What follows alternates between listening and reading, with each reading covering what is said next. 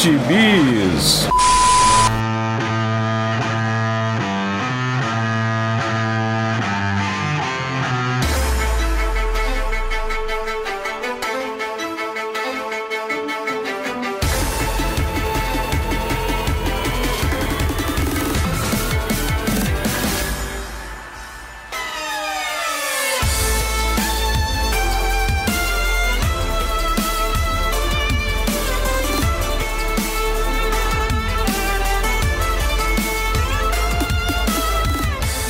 jagunçada, bem-vindos a mais uma edição do Pilha de Bis, o seu podcast semanal do Arte Final. Você já acessou o Arte Final hoje? Acesse lá www.artefinalhq.com.br para mais edições do Pilha de Bis, dos Sete Jagunços e do Omniverso.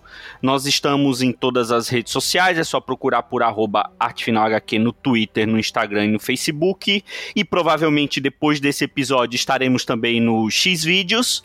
E os nossos podcasts estão no iTunes, no Google Podcasts, no Spotify, no Deezer, Amazon Music e no seu agregador de podcasts favorito. Eu sou o Marcos e nesse podcast que é redentor estão aqui comigo Maurício Dantas. Olá, amigos. Espero não ser cancelado hoje. E Marcelo Miranda. Olá, seus otakus. Eu não posso usar outra expressão porque é proibido para menores. Bom, vamos falar hoje de um mangazinho e eu estou assim, eu, eu, meu coração está quentinho, eu estou aliviado que finalmente farão justiça ao, às minhas indicações. Finalmente eu consegui, com a ajuda do meu amigo Marcelo Miranda, conseguir convencer Maurício Dantas e será dado razão a mim todas as vezes que eu indiquei esse mangá. Finalmente então vamos falar de Gigante. E eu exijo que, primeiro, Maurício Dantas dê a sinopse do gibi e peça desculpas publicamente por todas as vezes que ele me achincalhou quando eu indiquei Gigante. Então, então Maurício Dantas, o microfone é seu e lembre-se que meus advogados estarão escutando isso. Hoje os humilhados são exaltados, né? O Marquito humilhado, na verdade, está aí todo feliz, saltitante, pululante, porque convenceu Marcelo a ler e o Marcelo me convenceu a ler esse mangazinho maluco, mas a culpa, na verdade, é, é sua, Marcos. É completamente sua. Que não disse antes que é do mesmo autor de dois belos mangás que eu já, já li. Comecei a ler, não terminei nenhum dos dois, confesso que são o Inuyashiki e o famosíssimo Gantz, que eu cheguei a ver até o anime, uma parte do anime, mas também não terminei. Preciso terminar alguma obra desse cara, que é o Hiroya Oku, também chamado de Okivis lá na Bahia. agora, agora é foda. Advogado, até quando vai pedir desculpa, esculhamba o outro, né? Claro, é foda. É, desculpa, desculpa com ressalvas. Com ressalvas. É. Mas o Marquito é não falou antes que era o autor do Gantz e do Inuashi porque ele não sabia. Mentira, não sei se não sabe.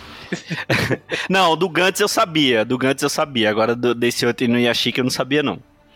É, esse mangá é uma maluquice, assim como os outros todos, né? No Inuyashiki é um velho que vê um robô de guerra, combate um menino que tem os mesmos poderes lá, meio tecno-orgânicos, e eles fazem uma batalha por Tóquio. Pelo menos até onde eu li é isso. E o Gantz é aquela maluquice meio Jogos Mortais, meio. sei lá, filme do Stanley sei lá. Com uma chapada de LSD. Melhor definição para um mangá, sei lá.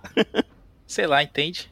E nesse gigante a gente tem uma atriz pornô que de repente recebe uma, um equipamento lá de um maluquinho que andava de cueca e, e camiseta baby look no meio de Tóquio com um DVD que tem 168 horas de gravação, um vídeo só, como se fosse um reality show da vida do cara, que não faz sentido nenhum. E esse aqui, esse aparelho que ele gruda no antebraço dela, faz ela crescer. E aí, como uma boa atriz pornô, ela usa isso para gravar filmes pornô dela gigante, com os caras do tamanho de um comando em ação perto dela, praticamente. e bicho, daí em diante é só loucura.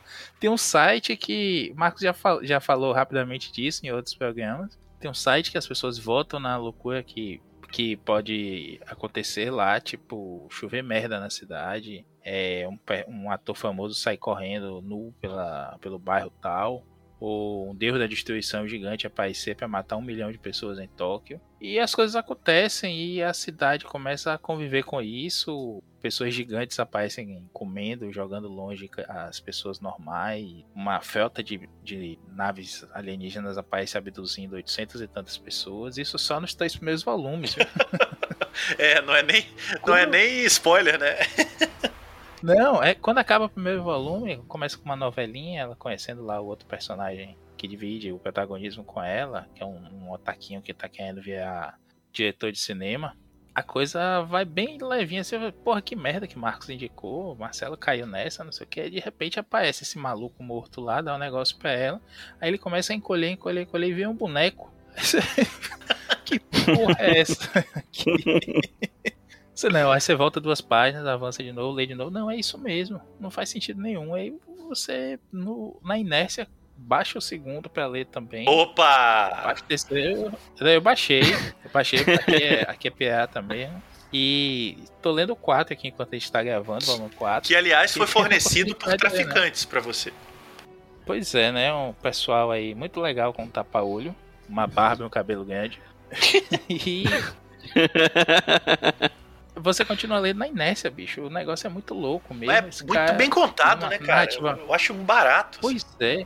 É como a gente tava falando no Zap, ele tem uma narrativa muito boa, que o mangá é o storyboard do anime já, né? Eles só precisam animar, porque o ritmo é legal, a narrativa dele, assim, a passagem de quadro, a história, ele te leva pela história muito bem. E quando acaba um volume, você já tá querendo correr para pegar o outro. Eu fiquei bem impressionado com a forma como ele conta a história. A história em si é uma loucura. Quando o Marcos contou, eu sacaneei, disse que é mangá putaria e tudo mais. Vocês lembram nos pilhas anteriores. Mas lendo a história mesmo, assim, a forma como ele vai contando o mistério, vai acrescentando camadas nisso. Tipo, aí de bem, eu gostei, não vou comprar o da Panini não. Lamento muito aí, vocês paninistas safados. Principalmente agora, depois de, desse anúncio do Sandman custando um milhão de reais. Mas vou continuar lendo sim, porque é muito legal isso aí. E você, Marcelo, o que você achou? É, então a gente vai deixar o Marcos por último, já que ele é o mais empolgado, né? Mas. Pois, pois é. é eu, eu, quero. É, não, é porque aí você vai dar a cartada final, né, Marcos? É, bom, eu quero acreditar, já que todo mundo tá fazendo retratação, que a primeira pessoa a me falar desse mangá não foi Marcos Felipe. Foi um amigo meu da Bahia também. Olha aí, coincidência. É... Maurício Dantas, olha aí, tava escondendo. Não, não. Tava escondendo o jogo. Maurício não é eu meu, falei mal. Meu, Maurício não é meu, não é meu único amigo na Bahia. É um amigo meu, leitor de mangás, chamado Saul Mendes, grande sujeito também, um, um programador de festival é, de, de, de grande qualidade aí na Bahia. E ele pira com o gigante, ele ficava falando, falando, falando. Aí um dia eu escutei um pilha, né, dos seis o Marcos falou do gigante. Falei, uai, gente, duas pessoas já falando do gigante. Aí eu li o Érico Assis comentando do gigante no Omelete. Ele colocou como o melhor gibi de super-heróis que ele leu em 2020. E eu falei, uai, gente, mas esse gigante tá parecendo demais esse negócio. Aí é melhor ler logo, né? Porque tem alguma coisa acontecendo, assim. E aí você. Não tem jeito, né? Quando você começa a ler aquilo ali, é, realmente você entra pro, pro time, porque é impressionante. A narrativa é muito boa eu gosto muito da condução da história, que ela não se foca só no otaquinho bobo, né? Que ele é, ele é meio bocó, é um, é panaca, assim. Basicamente, todos nós, adolescentes, é esse cara, assim. E e ela, mas tem muita é, ele, é o, ele é o ídolo. Ele é o ídolo do Dãozinho, né? Ele é o Shinji do Evangelion, né? Basicamente, ele é o Shinji. É isso. Só que, só que na, ao contrário do Shinji, ele não é mais virgem, né? Exatamente, é. Ele é uma espécie de Shinji do futuro, né? Ou do passado, sei lá como é que é. Mas, mas, o, mas o, o mangá foca muito Sim, nela. Você. Ah, o que é isso? Eu vim do. Eu vim do além só pra dizer que vocês estão falando merda, tá? Adeus. Participação especial Vão achar aí. que o Marcos é, editou essa fala do Dãozinho. Mal sabe eles que ele controla o conteúdo dos podcasts, ele escuta tudo, censura, corta pedaço, faz essas coisas. Mas o, o, o, o que eu acho legal é que o Oku, é, ele dá muita atenção para ela, para para protagonista. Então é, a gente acompanha detalhes da vida, ela tem uma relação péssima com o namorado, ela é carente. É por isso que ela acaba é, ficando com o cara, porque ela não tem ninguém ali que de fato valoriza ela. Então eu acho muito legal como o Oku desenvolve essa personagem. Não só usa essa imagem dela como atriz né, para gerar desenhos absolutamente deslumbrantes, mas ele também dá uma sensibilidade a ela que faz com que a gente queira continuar vendo, cara, que diabo vai acontecer com essa menina e esse moleque, assim, é, e acaba que ele vira um pouco um sidekick dela também, enfim, eu acho muito, muito legal e e, e, e, e, é hipnotizante mesmo. Acho é gostoso, é engraçado, é excitante, é, é, tudo um pouco, é muito legal. E eu vou até pedir quando o Marcos tomar a palavra para dar um contexto desse mangá no Brasil, né? Porque eu também não estou comprando da Panini, mouse aí, mas o Marquito é que financia esta indústria.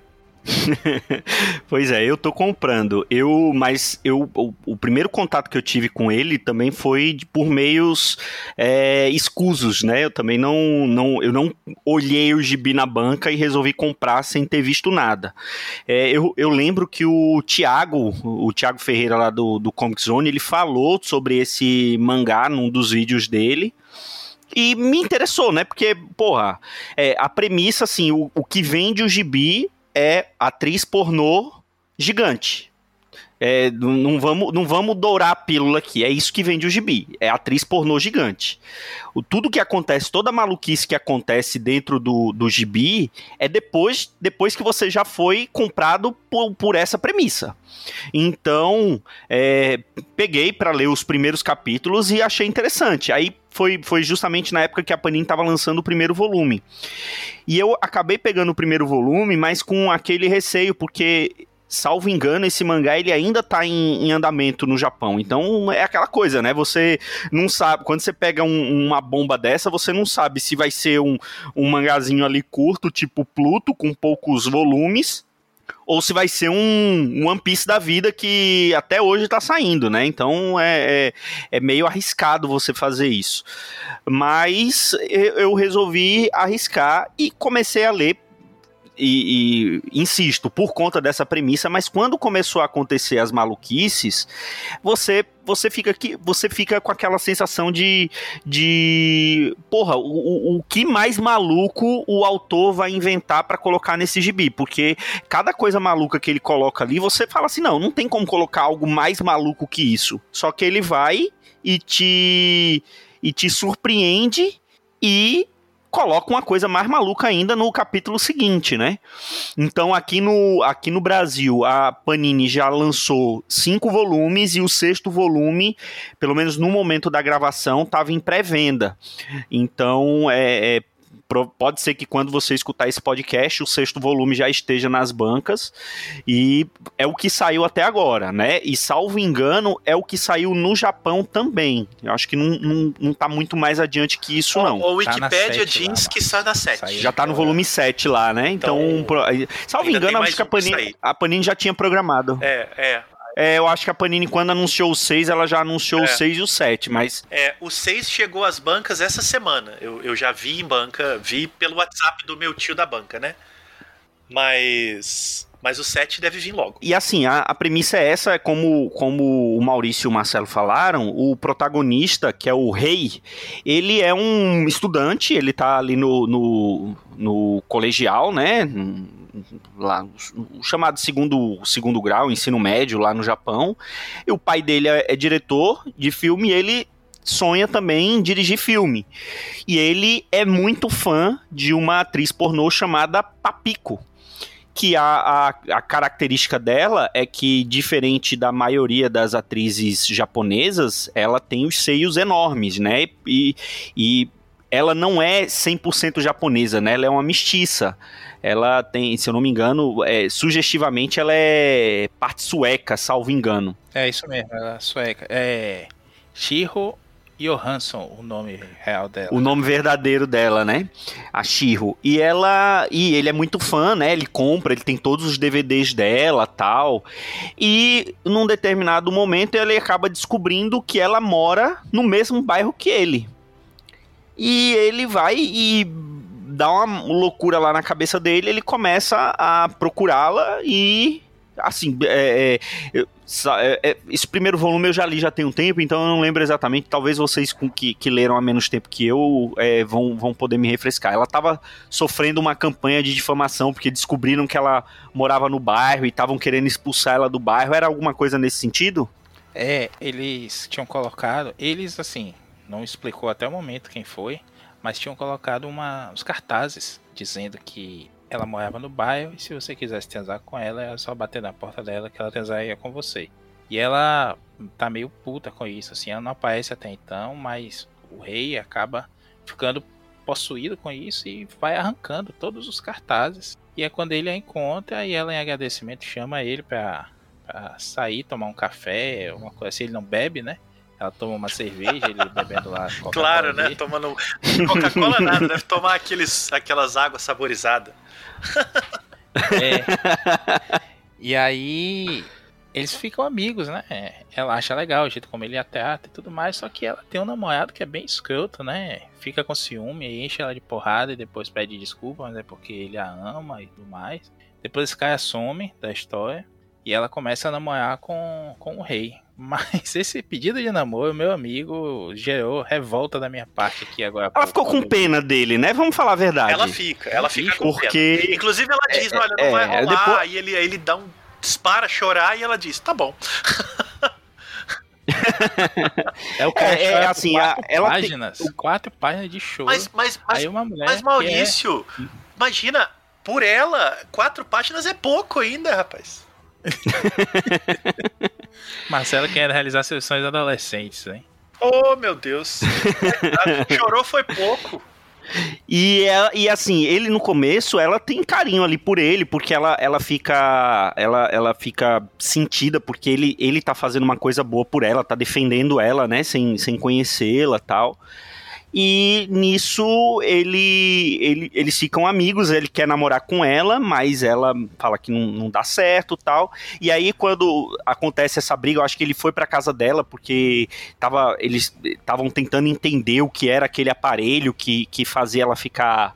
Ela, ela ficar gigante, né? E aí o namorado dela chega descobre ela lá, eles começam a brigar, ele meio que vai partir para cima do rei e ela fica gigante, dá uma, uma surra no namorado e bota o namorado para correr. E aí, pouco depois disso, eles começam a namorar. E como se não bastasse toda essa loucura dela ficar gigante, tem esse site que, que vocês falaram, que é um, um, uma espécie de um, um fórum, né? Um, um, um tchan da vida, que eles começam a colocar essas enquetes e é, no começo são coisas assim, é, coisa de youtuber dos anos, dali do início dos anos 2000, né, do início do YouTube, falando assim, ah, enchi minha banheira de Nutella, veja o que acontece, né, esse tipo de coisa que eles começaram a fazer lá, e, e a gente via que as enquetes que eles colocavam, a, a, a escolha lá, o que o, a opção vencedora acontecia de verdade. Até que colocaram essa coisa de aparecer um gigante e matar um milhão de pessoas em Tóquio. E aí começa a aparecer pessoas gigantes, começa a aparecer esse deus da destruição. E a Papico, que já havia protagonizado os filmes pornô de forma gigante, mas que aí o, o, todo mundo achava que era jogo de câmera, que era efeito especial, alguma coisa assim, acaba, acaba ficando lá gigante, peladona, pra, na, na, na frente de todo mundo, para poder salvar o rei, que ela viu que, ela, que ele estava meio que a perigo, porque ela sabia que ele estava naquela localização que estava esse deus da destruição gigante e ela acaba conseguindo impedir. É a primeira coisa do site que não acontece de imediato. É ela ficando gigante e impedindo.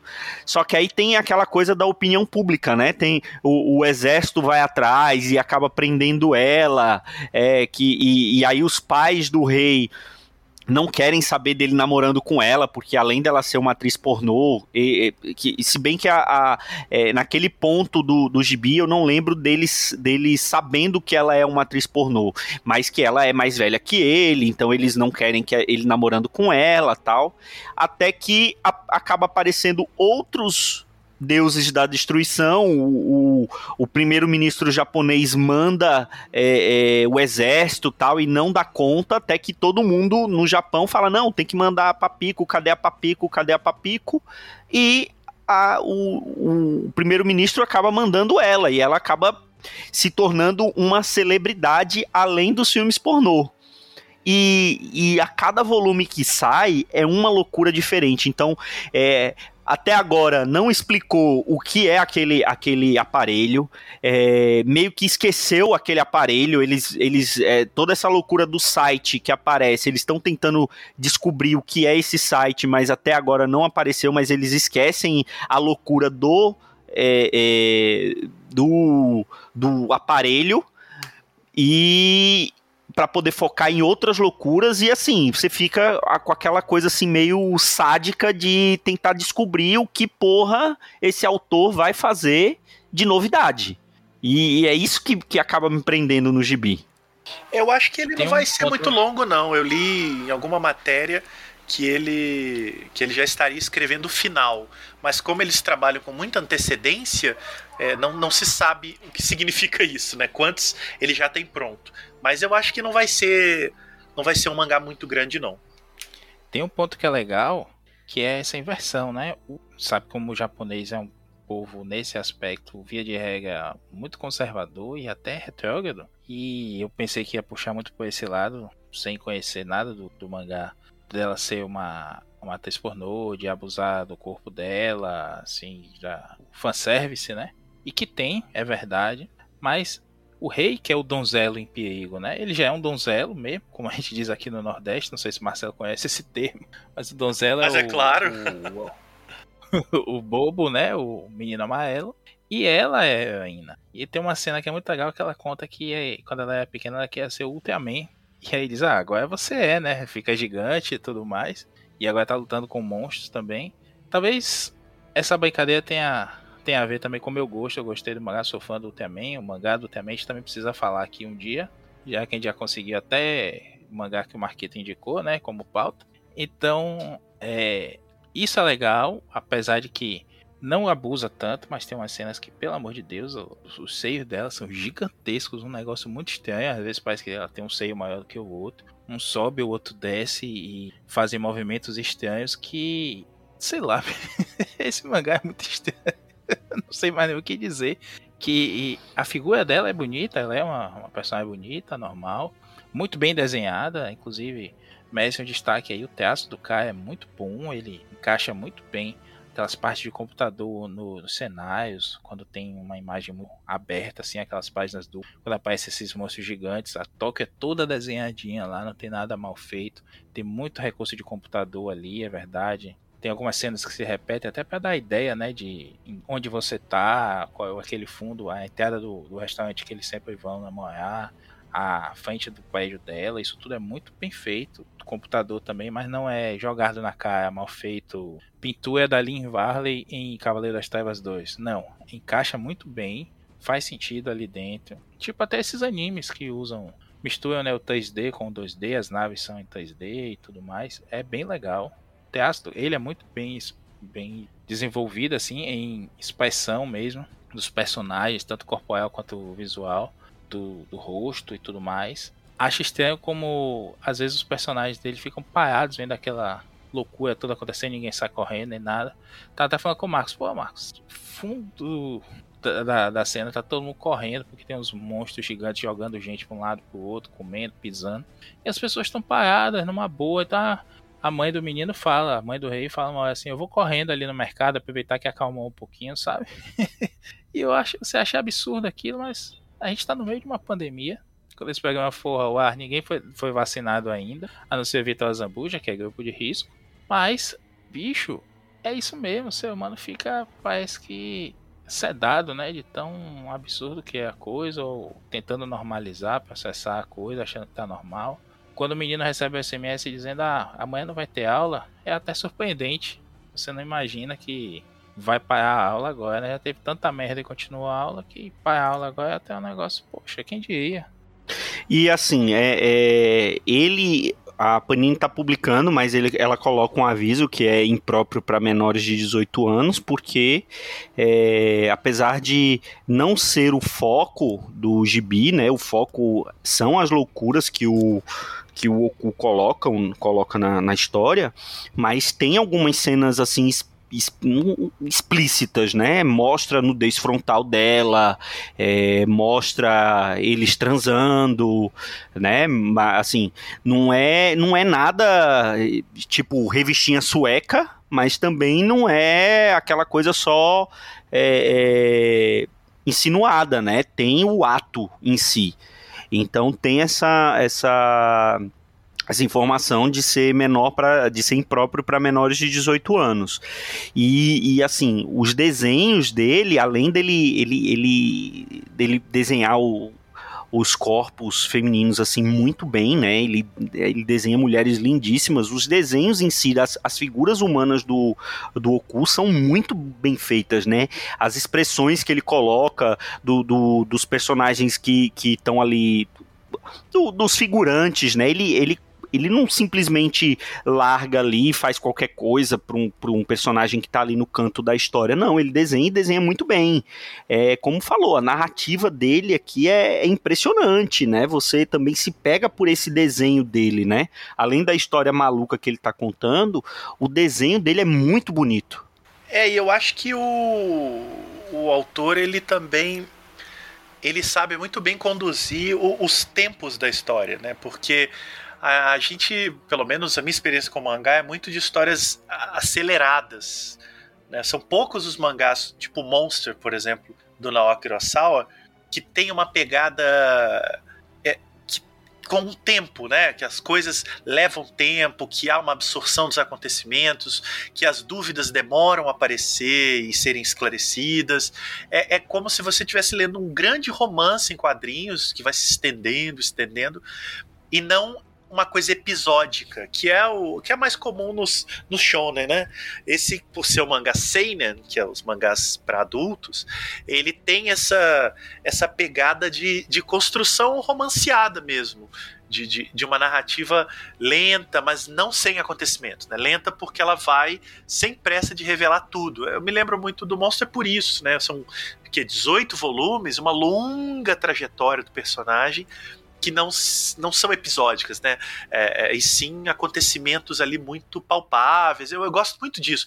E eu sinto isso no Gigante. A vontade que dá de ir lendo, para além das maluquices aí que, que a gente já falou, é que a gente está sempre afim de saber como essa história vai se desenvolver, até onde ela vai chegar, o que, que vai acontecer com aquelas pessoas, aqueles personagens. E no meu caso, acho realmente a Papiko muito bem trabalhada no mangá, muito, muito, uma figura muito interessante.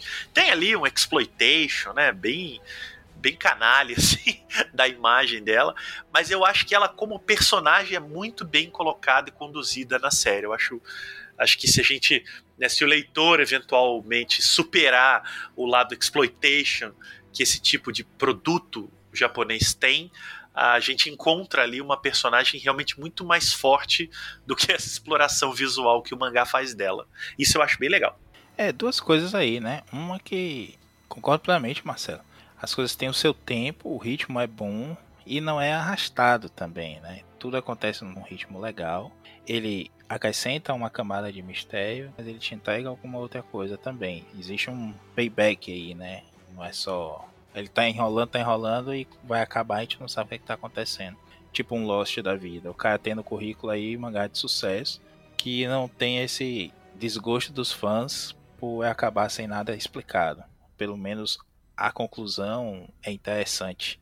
E a segunda coisa é isso mesmo, a construção dos personagens é muito legal. O falei lá, o rei é um choião, o Dão diz que. O, o Marcos disse que é um Shinji que transou, né? Que perdeu a virgindade.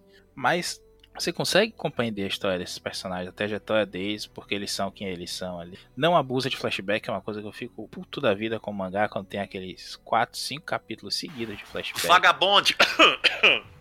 Desculpa, Dão, foi mal. 4, 5 é bondade sua, né? Tem 8 volumes de flashback de um outro personagem no Vagabonde. É só isso.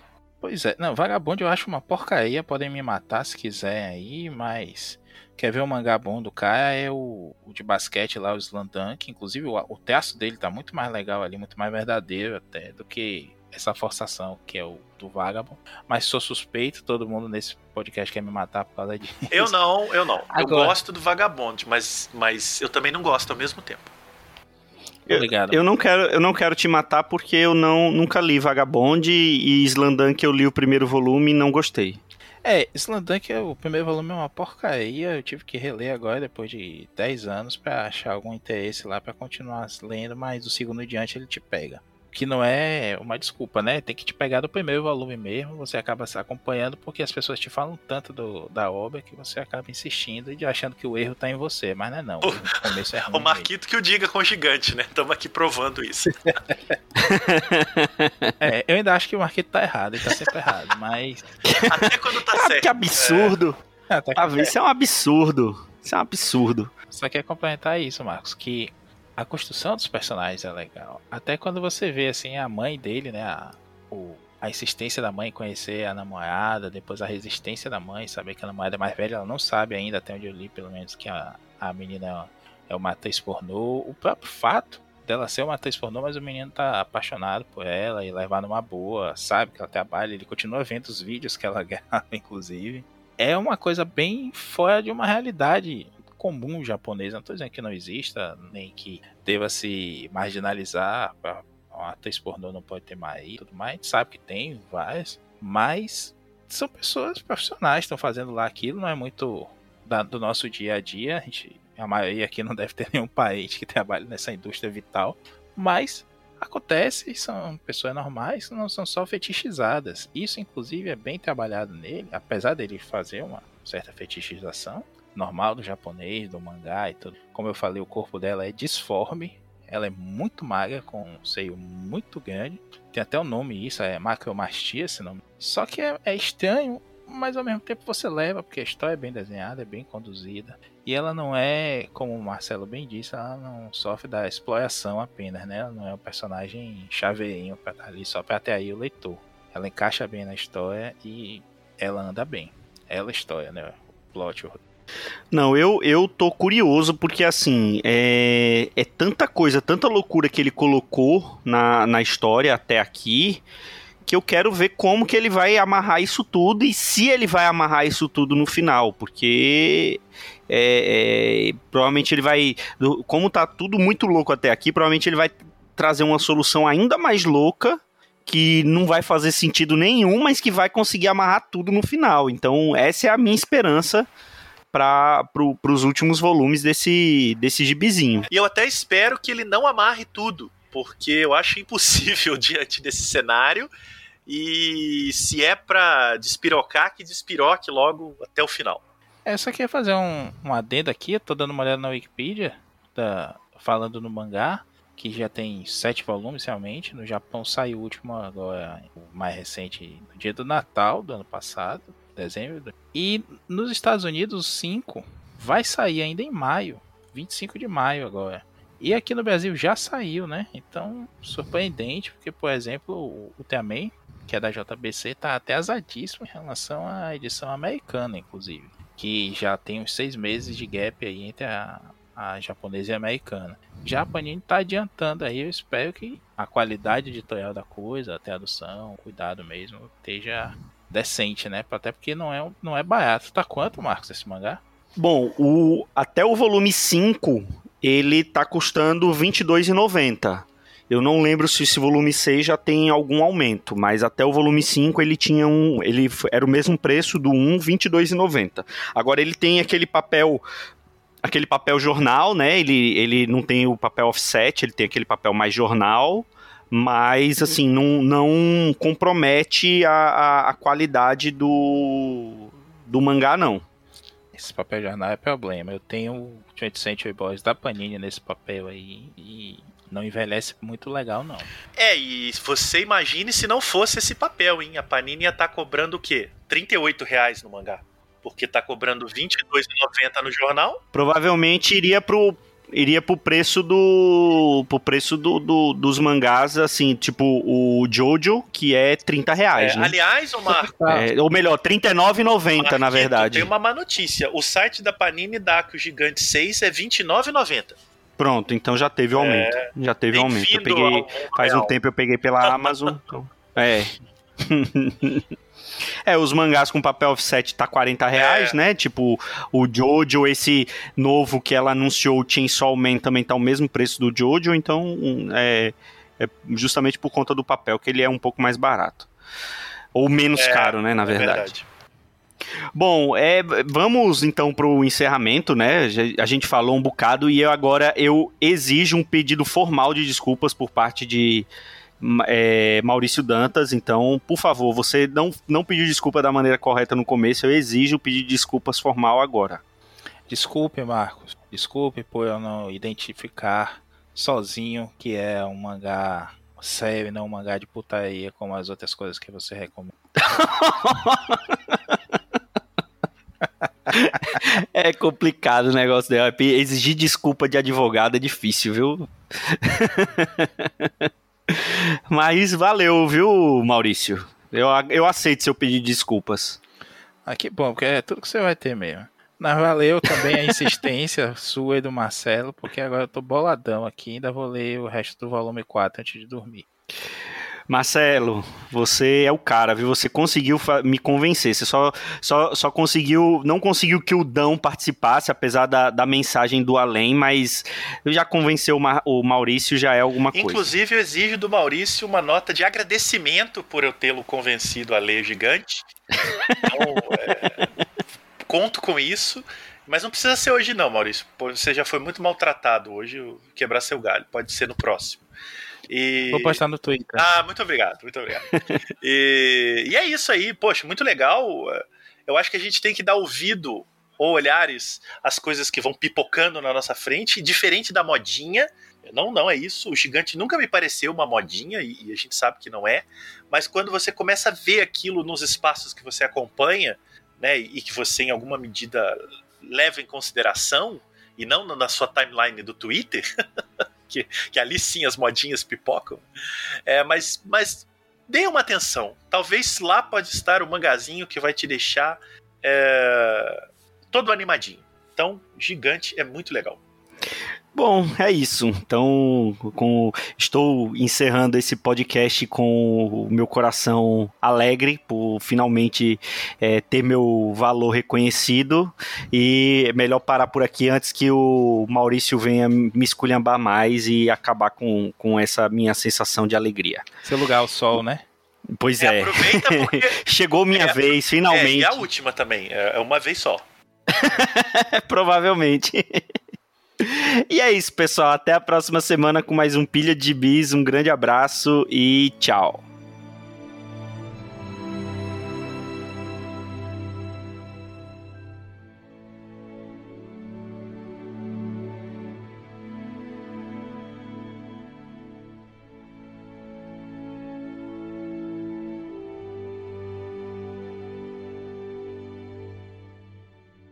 Este podcast é uma produção do site Arte Final. Acesse www.artefinalhq.com.br.